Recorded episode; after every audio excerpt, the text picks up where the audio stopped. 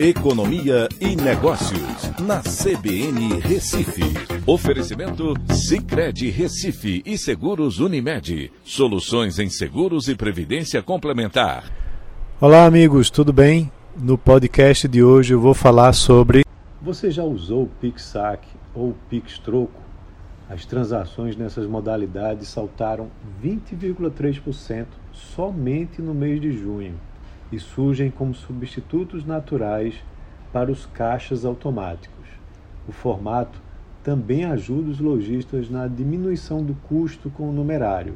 É melhor a gente entender como é que funcionam essas novidades.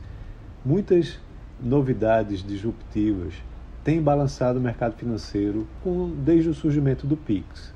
Em dois meses, já era o mais utilizado no país. Em 2022, já representa quase 20 vezes mais transações que o TED. Operações com cartão de débito, boleto e cheques estão também caindo, sendo substituídos pelo Pix. E aí o Pix Saque, o Pix Troco ainda não são tão conhecidos, mas isso também está mudando.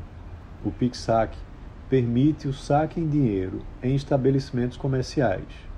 E o Pix Troco também permite o saque, mais associada à compra de um bem ou prestação de um serviço. Interessante é que ambos têm crescido, mas o grande destaque está no Pix Saque. Eles permitem o saque ou troco de até 500 reais por dia e de 100 reais das 20 horas às 6 horas. O cliente pode fazer até oito transações por mês sem custo. A partir da nona operação, é cobrado uma tarifa do cliente pelo banco.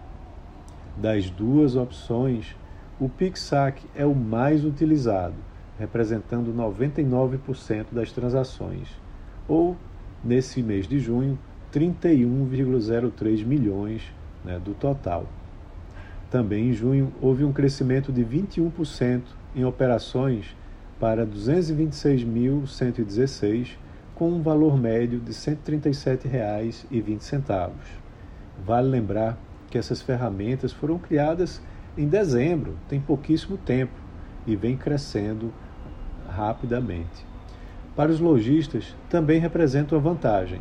Os custos com o manuseio de numerário são significativos e inclui o risco da guarda em lugares seguros e a contratação de empresas de transporte de valores com o PixSac e o PixTroco, eles recebem, na realidade, do banco por cada transação e tem menos despesas, como eu acabei de mencionar.